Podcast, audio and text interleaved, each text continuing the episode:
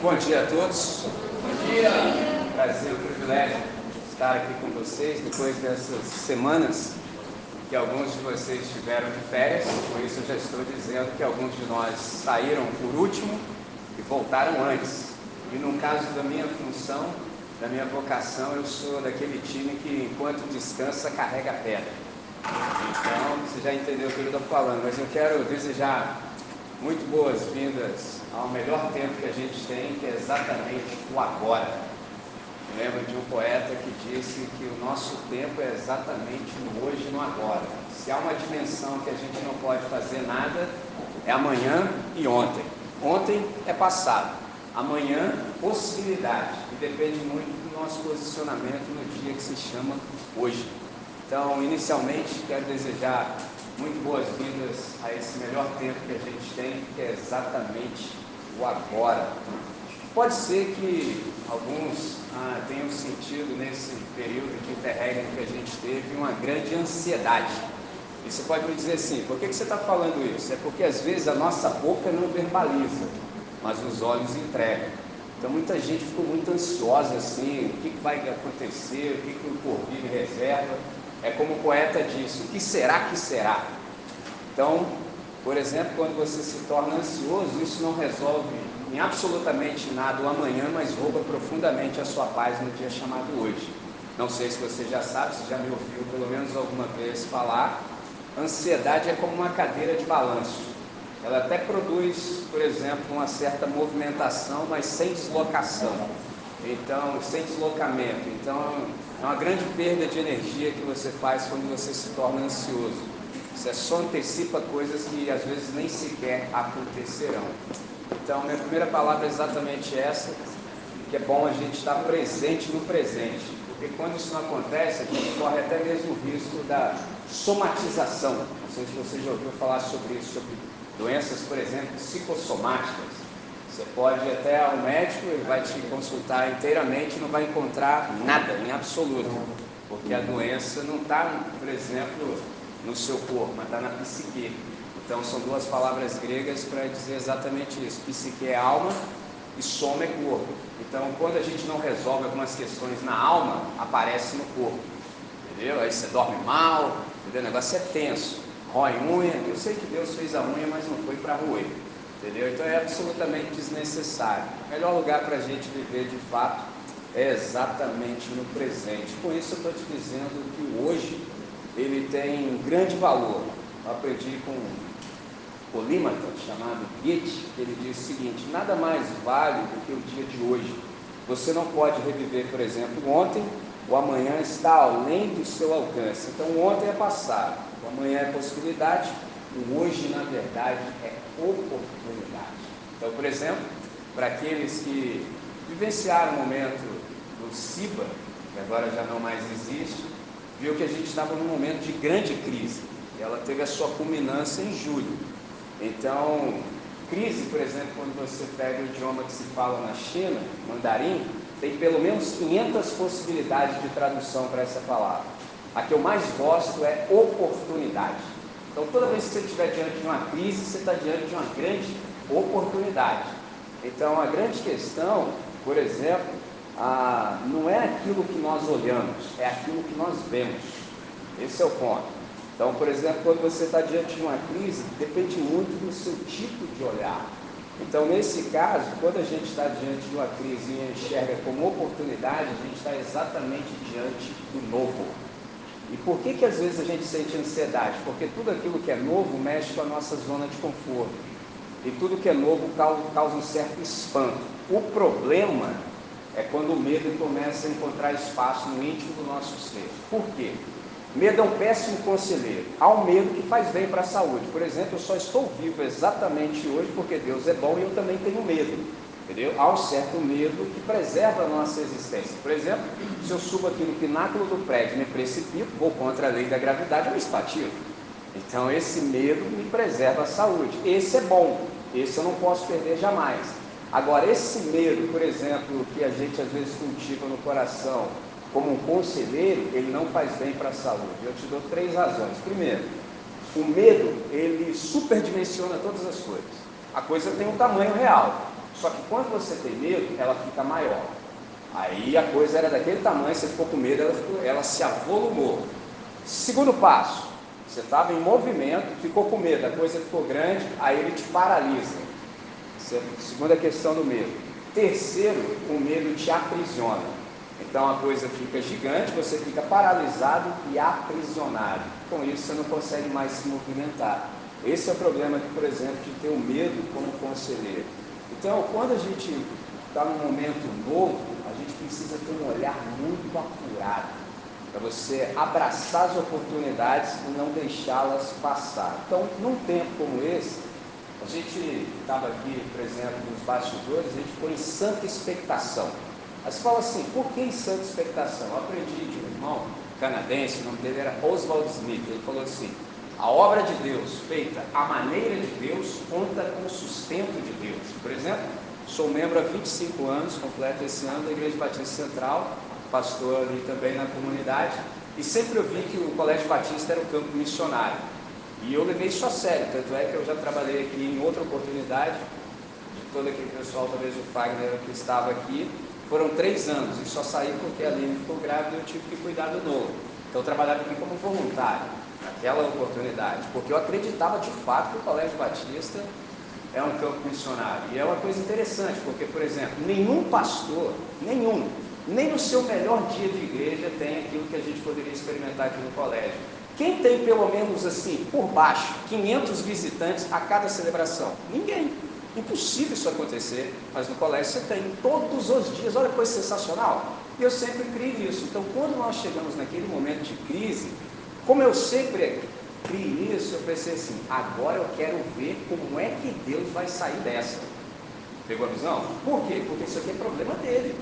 Entendeu? Ele é que é o dono de fato. Ele só deixou para um grupo de pessoas administrar. Mas ele é o dono. Então eu fiquei em santa expectação. Falei assim: quero ver como é que ele vai sair dessa. E não é que ele saiu? Então nós somos privilegiados porque a gente está experimentando esse novo tempo. Só que um novo tempo requer uma nova mentalidade.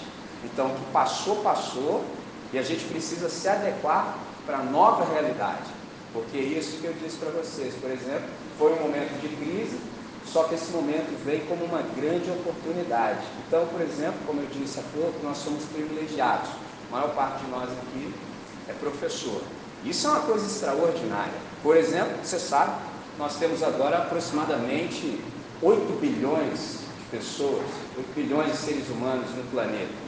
Você já parou para pensar que eu e você fazemos parte da era Gutenberg? Mas fala assim, o que é isso aí de era Gutenberg? Significa que você e eu sabemos olhar para um texto e decodificá-lo. Eu já tive experiência de estar em outro lugar do globo terrestre e olhava para as letras e não sabia o que estava escrito. Uma coisa horrível. Mas aqui, por exemplo, a gente sabe. Você sabe olhar para um texto e decodificá-lo. Isso é sensacional porque há 2 bilhões ou mais de seres humanos no planeta que ainda não entraram na era Gutenberg. E mais do que isso, a diretora Roberta disse há pouco, que a gente está na era também da tecnologia. Então, uma maneira como a gente é conhecido também como espécie humana é Homo faber. O que é o Homo faber? É o fabricante de ferramentas. Uma coisa interessante sobre a tecnologia é que ela facilita processos. Então agora a gente também tem essa possibilidade. Então, além de sermos membros da era Gutenberg, a gente também entrou na era Zuckerberg. Você fala assim, o que é era Zuckerberg? Significa agora que a gente está devidamente conectado. Isso é sensacional. Só que nesse ponto eu queria chamar a atenção para vocês para algo assim que é essencial e fundamental para nós, que mesmo num tempo de conexão, a gente precisa de uma reconexão. Mas fala assim, de que reconexão você está falando? Quero citar para vocês uma frase, tem nove palavras, e de fato são as nove palavras mais importantes que a humanidade precisa ouvir. E eu classifico essas nove palavras como o texto mais difícil de se crer de toda a Escritura. No princípio, criou Deus os céus e a terra. Bom, eu sei que quando eu disse isso, quem é professor de português nesse ambiente já falou assim, mas tem uma coisa diferente nesse texto aí. Porque a gente não fala assim em português. No princípio criou Deus os céus e a terra. Em português a gente fala, no princípio Deus criou os céus e a terra. Então, quem escreveu esse texto pensava, Ele falou assim: vou escrever isso aqui de uma maneira que as pessoas prestem atenção naquilo que deve ser prestado atenção. Qual é o segredo? Enquanto não houver reconexão entre nós e o Criador, nada acontece a contento. O problema é que, por exemplo, falar essa frase para mim foi fácil, foi tranquilo, porque eu já sou do time da reconexão.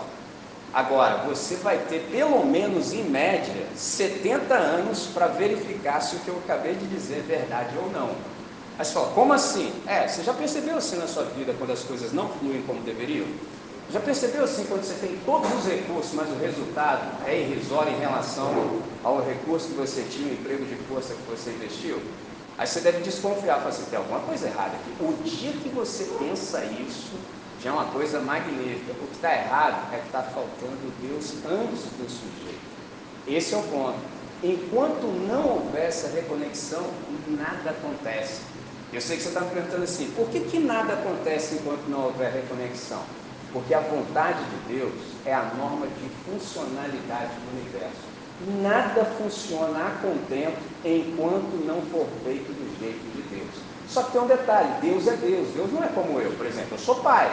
Às vezes eu dou uma ordem, o negócio não começa a sair do meu jeito, eu já vou lá, eu a mão, assim, porque sabe como é que é, na ansiedade. Deus não. Deus só assim, você quer se divertir? Vou te dar 70 anos, tenta aí. Tenta aí, fica à vontade. Já viu a gíria? Já viu quando a gente toma na cabeça? É por isso. Porque Deus, Ele é muito seguro disso, Ele sabe, não vai dar certo. Mas eu vou te dar esse tempo e mais, vou te dar espaço para você tentar. Quando a gente tem assim um mínimo de lucidez, a gente fala assim, ah, não afim de perder tempo não, afinal de contas, nem sei quanto tempo tem. E quem não sabe quanto tempo tem, na verdade tem muito pouco tempo. Não posso perder tempo. Qual é o segredo? Num novo tempo como esse, se requer uma nova mentalidade, a gente precisa prestar atenção no que deve ser prestado atenção. Então a gente precisa dessa reconexão. Por que, que a gente precisa dessa reconexão é a grande questão. Por exemplo, me lembro de uma entrevista dos anos 70, vi em vídeo, a, com um filósofo do time dos existencialistas. E aí o repórter perguntou para aquele filósofo, qual é a grande questão filosófica de todos os tempos? E aí o filósofo inesperadamente respondeu assim, saber se Deus existe. O repórter tomou um susto, porque o filósofo era do time dos existencialistas, não crê em Deus. E ele disse, a queima-roupa, saber se Deus existe. Aí o cara se recobrou do susto e emendou e perguntou, por quê? Aí ele respondeu, porque se Deus existe, existe consequentemente a maneira certa de se viver e fazer todas as coisas. Não se pode nem viver e nem fazer as coisas de qualquer maneira. Isso me faz lembrar um escritor russo chamado Dostoiévski, ele diz o seguinte: se Deus não existe, tudo é permitido. Aí você faz do seu jeito. Agora, se Deus de fato existe, e aquele texto que eu falei, que é o mais difícil de se crer de toda a Bíblia, se isso é verdade, então o Criador tem as prerrogativas de dizer como é que as coisas funcionam no planeta que é dele. Isso é no macro. Aí a gente vai fazer a coisa ficar no micro, a gente lembra que a gente está num colégio confessional. E aí tem um detalhe. Qual é o detalhe? Tem tanto a questão da educação em si, e a questão, por exemplo, do direito de todo ser humano saber quem é Jesus de Nazaré. O que ele vai fazer a partir do momento ele souber quem é Jesus de Nazaré, é problema dele, é decisão pessoal. Mas todos têm esse direito. Agora pensa como é que isso tudo precisa funcionar? Só Deus para dizer. Aí você me pergunta assim: e como é que eu faço para saber como as coisas devem ser? Deus deixou um instrumento para nós fantástico. Por exemplo, uma coisa que é boa do passado, que pode ser resgatado, qualquer aluno do CIBA, se você falar assim, o que, que é falar com quem resolve? Ele vai te responder, é orar. É a maneira simples que eu encontrei de dizer para eles, você tem alguma questão, algum problema para resolver que você não consegue? Fala com quem resolve, simples assim. A oração é um instrumento que Deus viabilizou para nós, para que nós soubéssemos qual é a sua vontade. Lembrando que a vontade de Deus é a norma de funcionalidade do universo. Tudo que está fora da vontade de Deus está disfuncional. Então, se de fato o Criador é Deus, lembrando que quando eu uso essa nomenclatura Deus, isso não é um nome, é só um título. E um título a gente dá a quem a gente quiser. No meu caso, eu sei quem é Deus. Então Deus é uma família, é o Pai, o Filho e o Espírito Santo. Essa família, eu colei esse título Deus, e essa família eu ouço e todas as minhas, por exemplo, tratativas, todas as minhas atitudes no planeta, eu procuro conformar a vontade de Deus. Como a gente está num ambiente confessional, as coisas também são regidas assim. Mas alguém pode dizer assim, tá, mas eu não sou, por exemplo, da fé e tudo, o que, é que eu faço? Vou te dar um segredo. Aqui a gente vive no ocidente da Terra. Pode ser, se não soubesse disso ainda, mas no ocidente da Terra, todos esses direitos que são maravilhosos que a gente experimenta são fruto da fé cristã. Por exemplo, um só. Seria impossível que nessa sala tivesse as mulheres se a fé cristã não tivesse vingado no Ocidente. Eu, por exemplo, já estive em lugares da Terra que as mulheres nunca ocupariam o mesmo espaço que nós homens. Nunca. Jamais sob hipótese alguma. Nenhuma de vocês, por exemplo, seria letrada. Nunca. Sob hipótese alguma. Por quê? Porque lá a fé cristã não vingou. Então, no ocidente da Terra, como a fé cristã vingou, a gente, por exemplo, tem muita contribuição. Por exemplo, todos nós aqui já ouvimos falar sobre direitos humanos. Fomos nós cristãos que conseguimos os direitos humanos. Tem muita gente que acha que não serve para nada, porque nunca precisou. Por exemplo, eu já estive em lugares do globo terrestre que eles não respeitam os direitos humanos. É tenso, você não imagina como é tenso. Então, qual é o segredo? Qual é a minha palavra para hoje? Nesse mundo em que a gente está conectado, a gente precisa também prestar atenção nessa reconexão. Lembrando que, fora da vontade do Criador, nada acontece a contento. E aí, uma coisa necessária para nós, sobretudo que somos professores. A gente recebeu aqui, vou chamar, pode ser até um, como chama isso? Um marca, marca página, marca texto. E tem um texto aqui fenomenal, perfeito. Diz assim: Vocês são a luz do mundo. Não se pode esconder uma cidade construída sobre um monte. Também ninguém acende uma candeia e coloca debaixo da vasilha. Ao contrário, coloca no lugar apropriado. Assim ilumina todos que estão na casa.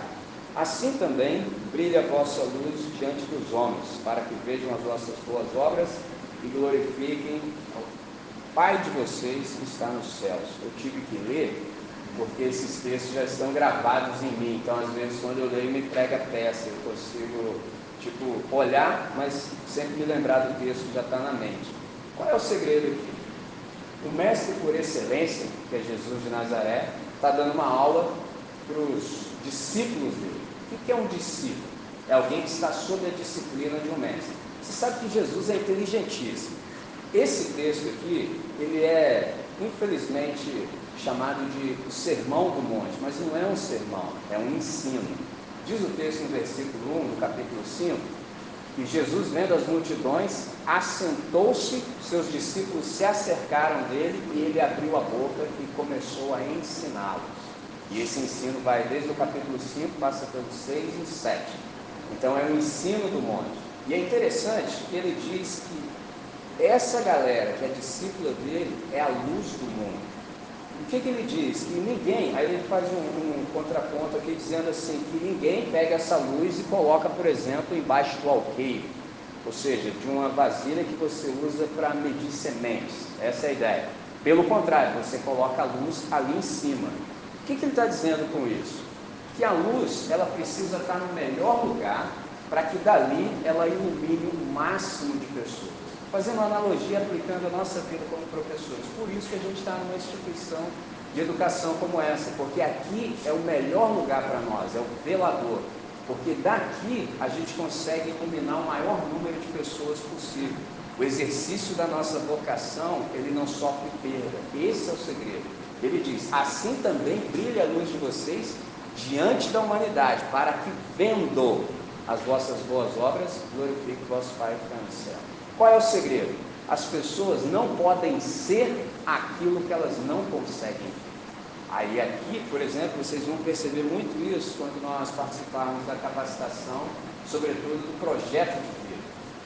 Todos nós, sem exceção, seremos confrontados, porque o projeto de vida, ah, quem vai administrar são os professores. Então a primeira coisa que vai acontecer é que para você ministrar aquela lição, você vai ser confrontado no sentido de falar assim, peraí, mas como é que eu vou falar de uma coisa que eu mesmo não vivo? Esse é um dos segredos da fé cristã. É impossível, por exemplo, você falar sobre algo que é dissociado da sua própria vida. Não há essa possibilidade. Só um ator pode fazer isso. Por exemplo, eu acabei de traduzir uma palavra que a gente ouve bastante, e às vezes pode ser que você não saiba que a tradução é essa. Hipócrita. Vem do grego hipocrites. O que é o hipocrites? É o ator. Na fé cristã não dá para ser ator. Só dá para você falar daquilo que é visível em você. Por exemplo, eu creio que seja desnecessário chegar aqui e dizer para vocês que eu sou negro. Está na cara. Mas se eu chegasse aqui e me apresentasse para vocês como alemão, eu acho que ficaria assim difícil você assimilar que isso seria verdade, ainda que eu falasse que era naturalizado. Por quê? Porque você não consegue ver.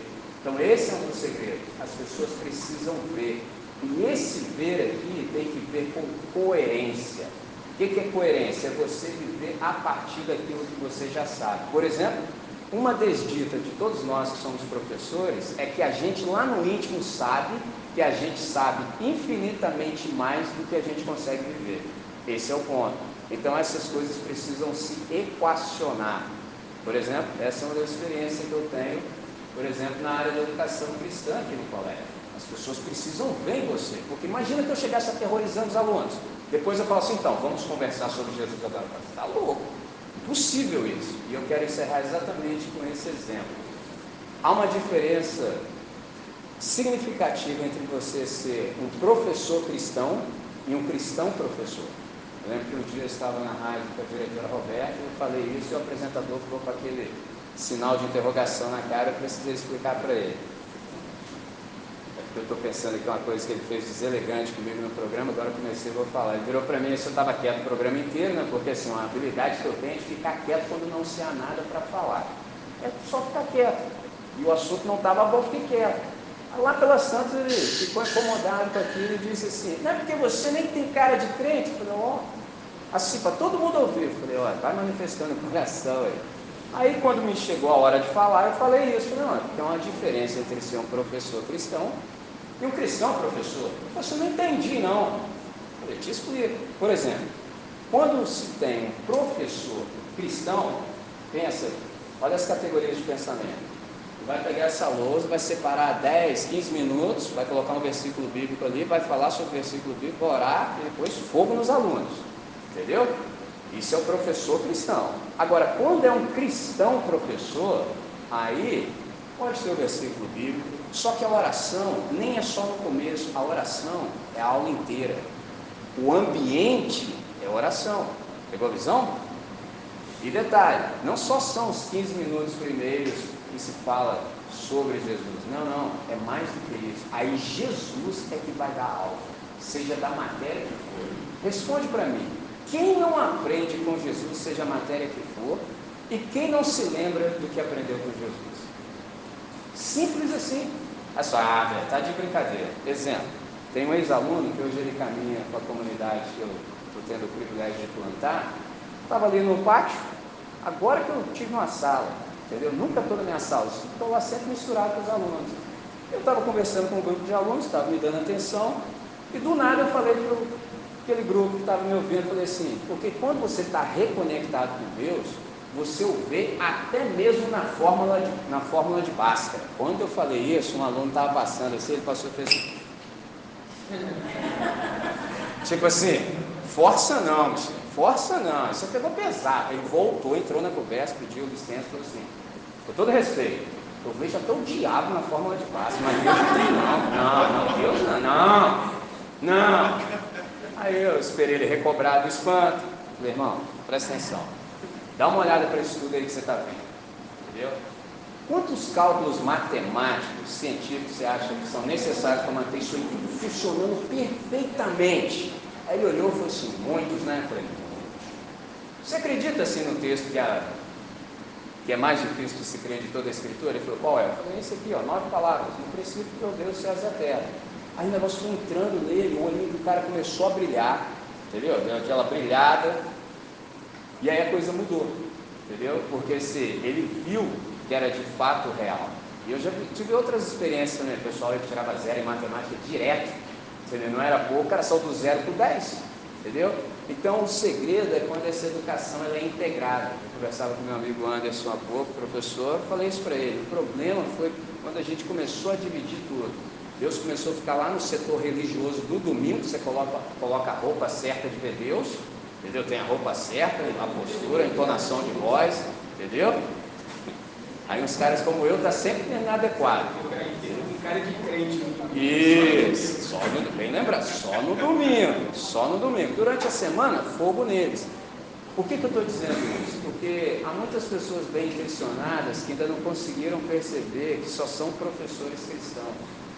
Mas na verdade, para nós que somos da fé, nós precisamos ser cristãos professores. Aí esse lugar da aula, os 50 minutos, se for tão somente uma aula, é Jesus quem vai dar essa aula. E aí a nossa maneira de pensar é completamente diferente. E toda vez que o nosso pensamento ele é transformado, o nosso comportamento vai junto. Porque tem um telos e tem um etos. O que é telos? É finalidade. O que é etos? É a ética coerente com a finalidade. Então, se nós, por exemplo, somos discípulos de Jesus de Nazaré, nós precisamos fazer as coisas do jeito de Jesus de Nazaré. Simples assim. Então, nessa manhã, essa é a mensagem que eu gostaria de deixar como pastoral do seu coração. Lembrando que sou do time da capelania. Se você precisar nessa área de espiritualidade, não hesite em me chamar. Eu só não sou invasivo. O que, que isso significa? Eu nunca vou me intrometer na sua vida. Se você não me chamar, eu sou como Jesus de Nazaré. Eu só vou onde eu sou convidado. Se você me convidar, atendê-lo-ei, entendeu? Com todo prazer. Caso não, você fica lá tranquilo, tranquilo aqui. Jamais cruzarei esse limite. Então esteja à vontade. E agora eu gostaria de chamá-los todos para que a gente fale com quem resolve. O dia ficar ainda melhor, não é? Deus nosso Pai, muito obrigado por esse dia, muito obrigado por essa hora, muito obrigado por esse espaço. Muito obrigado por essa nova ocasião, por essa nova oportunidade que se estabelece exatamente a partir do dia chamado hoje. Ô Pai, obrigado por ter nos conduzido até exatamente esse momento. Obrigado porque o Senhor nos trouxe até aqui e a gente tem o privilégio de participar de algo novo, algo que está nascendo e que é feito por máximo louvor da sua glória. Nós gostaríamos muito, Pai, que essa palavra simples pudesse encontrar um lugar no íntimo do nosso ser, para que a gente pudesse se adequar dia após dia, sem nenhum tipo de ansiedade, sem pressa, sem correria, àquilo que o Senhor tem para esse novo tempo, para o máximo louvor da sua glória e para o benefício de todos aqueles que venham a ter contato conosco aqui nesse colégio que nasce exatamente hoje, Colégio Batista Brasil, Unidade Volta Redonda. Nós oramos assim, Pai, com alegria, com gratidão no coração e fazemos essa oração. Em nome de Jesus, amém, Senhor. Amém. Muito grato pela atenção